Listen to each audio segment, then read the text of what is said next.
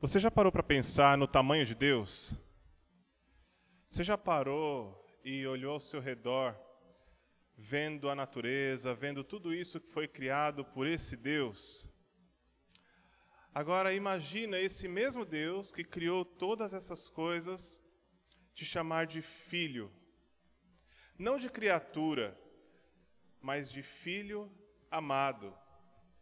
Com o mesmo amor que ele chamou o seu filho Jesus no episódio do batismo: Tu és meu filho amado. Pois é, isso pode se tornar possível para aqueles que acreditam em Jesus como Senhor, como Salvador de suas vidas e assim entregam a sua vida ao comando de Jesus. Dessa forma, Deus então passa a olhar através de Cristo e nós podemos então ouvir: Você é meu filho amado. Agora, pode surgir uma pergunta, e a pergunta é: quais são as características então de um filho de Deus? E para nós olharmos para essas características, eu te convido a abrir a sua Bíblia na primeira carta de João, no capítulo 3, dos versículos 1 a 10. 1 João, capítulo 3, de 1 a 10.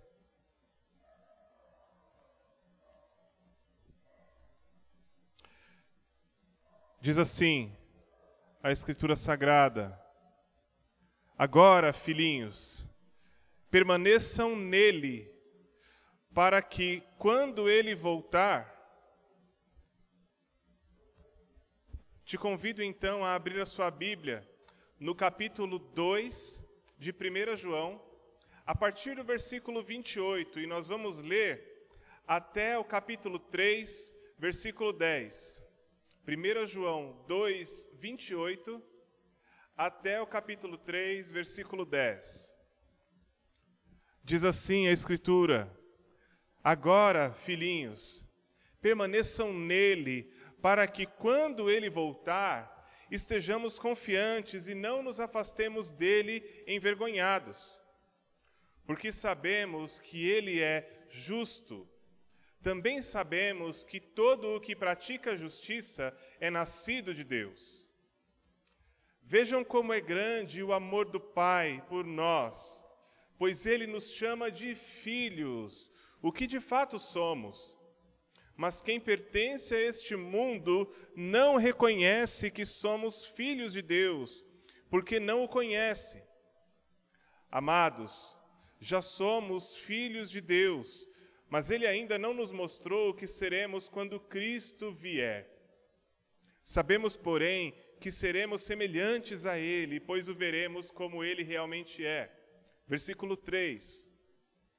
E todos que têm essa esperança se manterão puro, como ele é puro.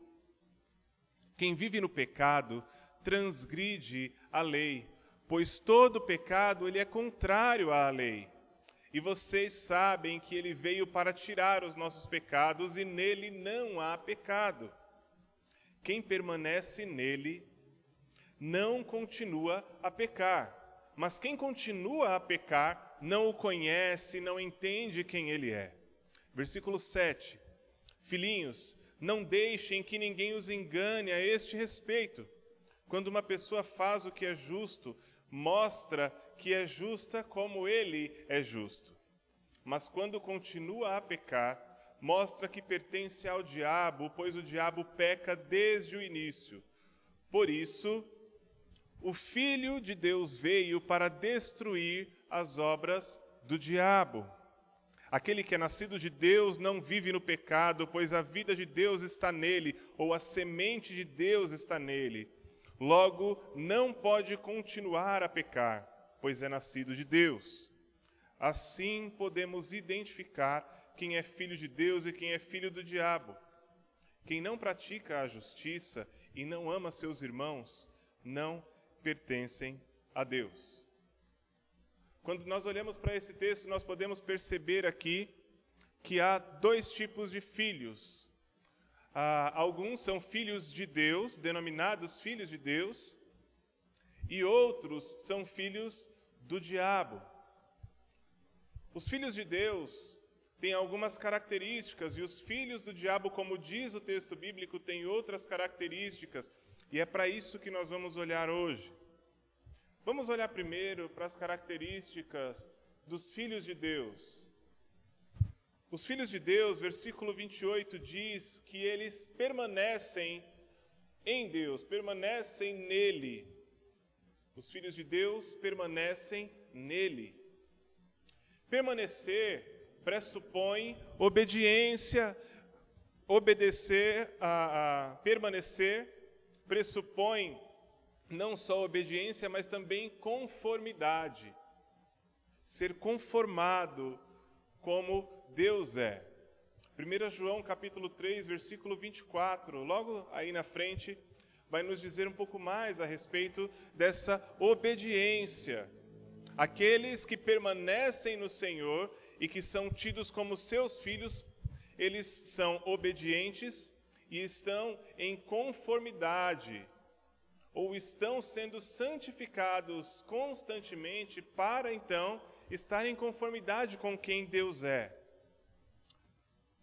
Na segunda vinda de Jesus, ah, abrindo um parênteses aqui, a, a Bíblia nos diz que Jesus ele veio em carne, ele nasceu de uma virgem, ele passou um tempo aqui por essa terra, até que ele morresse, morte de cruz, então ele ressuscitou e depois ele ascendeu aos céus. E a Bíblia fala desse primeiro momento, dessa primeira vinda de Jesus, mas ela também nos diz que Jesus Cristo ele vai voltar. E ele vai voltar para buscar os seus, aqueles que ah, têm um compromisso com ele e que são, portanto, chamados de filhos de Deus. Ele vem para buscar esses para terem uma vida eterna ao seu lado. Por isso nós entendemos que a vida não acaba na morte, ela continua não é mesmo? Partindo desse princípio, então, olhando para essa segunda vinda de Jesus, no segundo, que nós chamamos de segundo advento, Deus poderá olhar para os que permanecem e dizer, como diz ali em Mateus capítulo 25, versículo 23, servo bom e fiel. Esses são aqueles que permanecem no Senhor em obediência e conformidade. Deus olha para esses, Deus, Jesus olhará para esses na sua segunda vinda e dirá: servo bom e fiel. Os filhos de Deus permanecem e permanecem nele. Os filhos de Deus seguem o exemplo do Pai, sendo justos, porque Ele é justo. Versículo 29 do capítulo 2 vai nos dizer isso, versículo 7 do capítulo 3 também.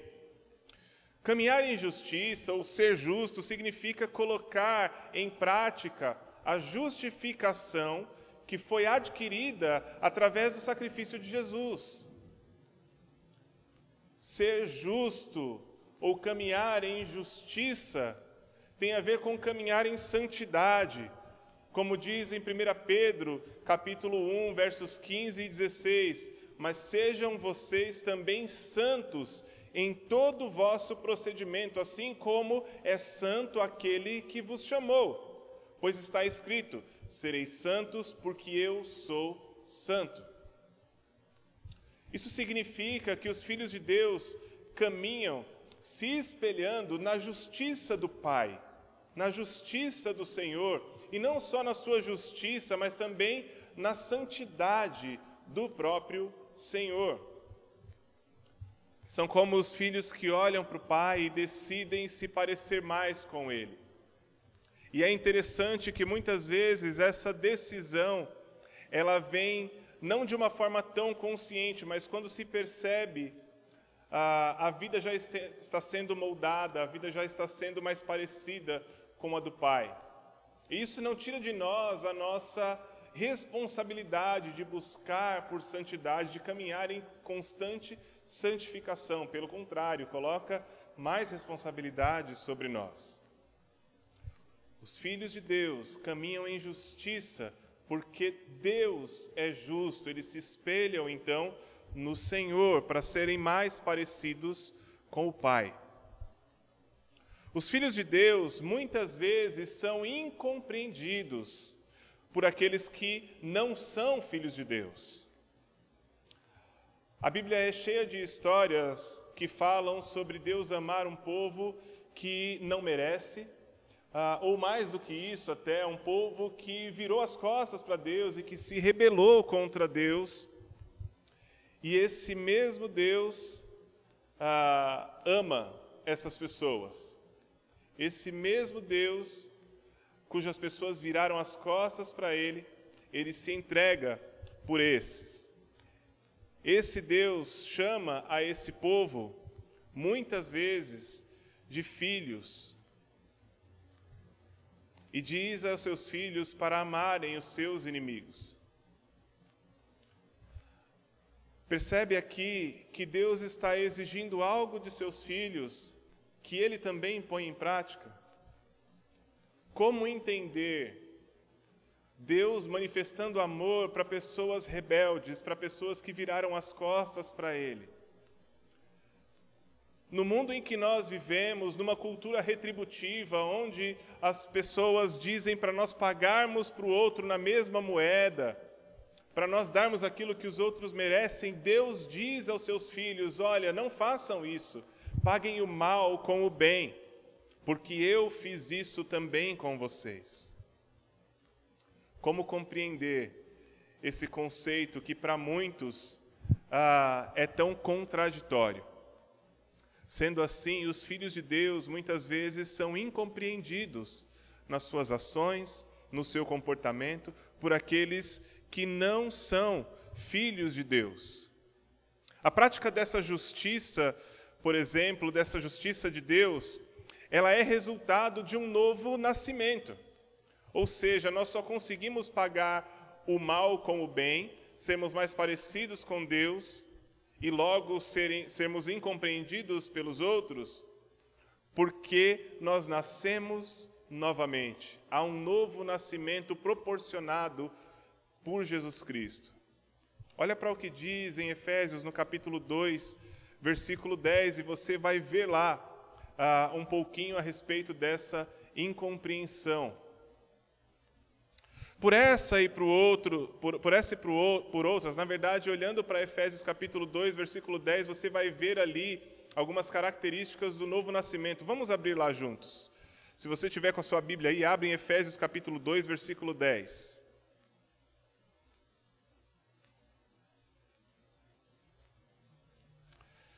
Carta do apóstolo Paulo aos Efésios 2:10.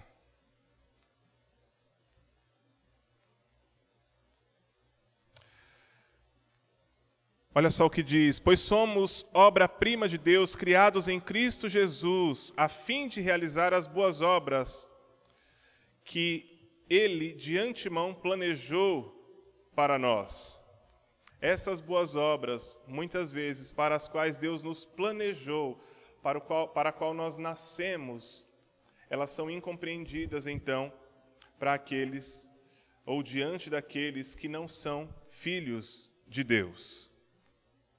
Por essa e por outras, quando nós vivemos a cultura do reino de Deus, nós vamos ser incompreendidos em nossos comportamentos e em nossas ações. Outra característica dos filhos de Deus é que eles têm esperança em uma transformação completa que os tornará semelhantes ao Jesus glorificado. Eu ouvi certa vez uma frase de um professor meu na época do seminário, professor pastor Ziel Machado, uh, e ele diz isso, disse isso muitas outras vezes. A frase é a seguinte: minha visão do futuro disciplina o meu presente. A minha visão do futuro disciplina o meu presente. E essa frase, na minha opinião, ela faz muito sentido quando nós olhamos para o reino de Deus e quando nós olhamos especificamente para esse aspecto aqui de filiação de Deus, que é esperança nessa transformação futura. Eu quero dividir essa frase a visão ou a minha visão do futuro, e a gente vai cortar essa frase aqui e depois a gente vai olhar para esse outro pedaço da frase que diz disciplina o meu a, a minha, o meu presente, tá? Primeiro olhando para a visão do futuro, abra sua Bíblia em Filipenses 3:21. E é essa a visão do futuro que os filhos de Deus devem ter. Filipenses 3:21.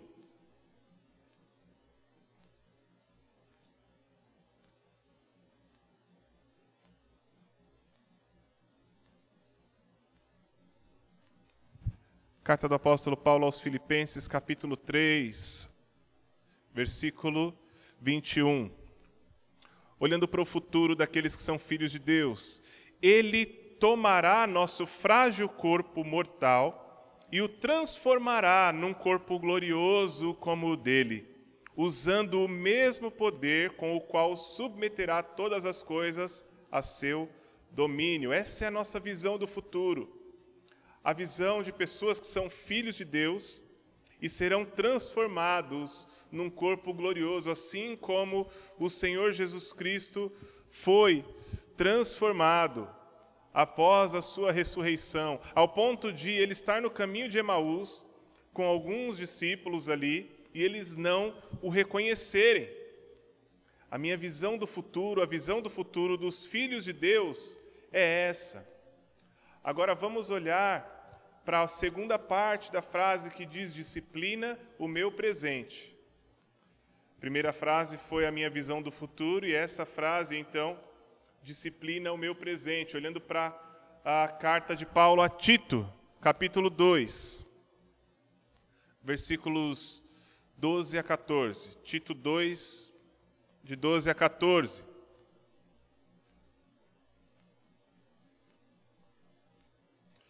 E isso diz a respeito dessa disciplina do futuro ou do, do presente que nós devemos ter. Tito capítulo 2, versículos 12 a 14. Somos instruídos a abandonar o estilo de vida ímpio e os prazeres pecaminosos e os prazeres pecaminosos. Neste mundo perverso, devemos viver com sabedoria, justiça e devoção enquanto aguardamos esperançosamente o dia em que será revelada a glória de nosso grande Deus e Salvador Jesus Cristo. Ele entregou sua vida para nos libertar de todo pecado, para nos purificar e fazer de nós seu povo inteiramente dedicado a boas obras. Essa é a nossa ação presente, que é disciplinada pelo futuro que nós podemos ver em Jesus Cristo, na volta de Jesus Cristo, no advento da sua segunda vinda. Os filhos de Deus, então, têm esperança em uma transformação completa. Seguinte, os filhos de Deus não têm o pecado como hábito. A razão para isso é que nele, no Filho de Deus, ou neles, nos filhos de Deus, permanece a semente de Deus, ou seja, a vida de Deus. Isso significa que Deus compartilha com os seus filhos de quem Ele é. E Deus insere vida em seus filhos através da sua própria vida e passa então a habitar neles. Um novo nascimento, ele pressupõe uma nova vida, sendo assim é impossível caminhar como antes. Sendo assim é impossível caminhar habituado a pecar constantemente, porque é uma nova vida, as coisas velhas passaram. É uma nova vida onde Deus escolhe habitar nos seus filhos e ser um com eles, inserindo da sua própria vida nos seus filhos. Sendo assim, os filhos de Deus não permanecem no pecado, ou não têm o hábito de pecar constantemente. Essas são as características dos filhos de Deus. Agora, quais são as, as características que o texto também nos diz dos filhos do diabo? Versículos 4 e 8: os filhos do diabo têm o pecado como hábito. Eles são permissivos e assim se entregam àquilo que é contrário à vontade de Deus, porque eles seguem o exemplo do seu próprio pai. O diabo que se rebelou e se rebela constantemente contra Deus. Os filhos do diabo estão em rebeldia contra Deus. Versículo 4. Porque eles escolhem não obedecer a Deus.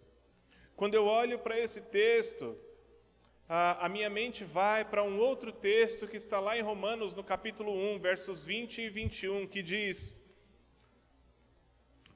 Porque os atributos invisíveis de Deus, isto é, o seu eterno poder e a sua divindade, claramente se reconhecem desde a criação do mundo, sendo percebidos por meio das coisas que Deus fez.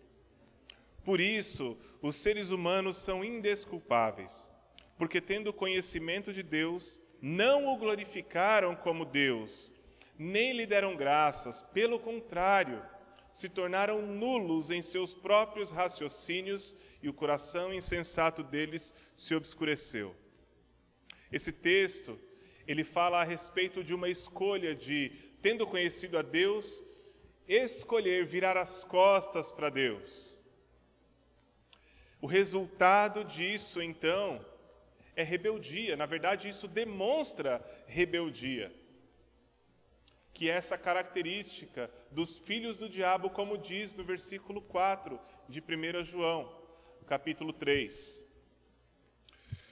Outra característica, e nós podemos ver essa característica no versículo 6, é que os filhos do diabo não conhecem quem Deus é. Eles não sabem realmente quem o Senhor é, eles não, não conseguem perceber o tamanho do amor de Deus e por isso então viram as costas, andam em rebeldia contra Deus, eles não conhecem a Deus. Os filhos do diabo, versículo 10, eles não andam em justiça, porque eles não desfrutam da justificação de Jesus e não têm a justiça de Deus como referência. Por que, que os filhos de Deus eles andam em justiça? Primeiro, porque eles receberam justificação de Jesus. E segundo, porque eles se espelham na justiça do seu Pai, que é Deus, para caminhar em justificação, para caminhar em justiça. Ora, os filhos do diabo, eles não têm essa referência de Deus como Pai, da justiça de Deus.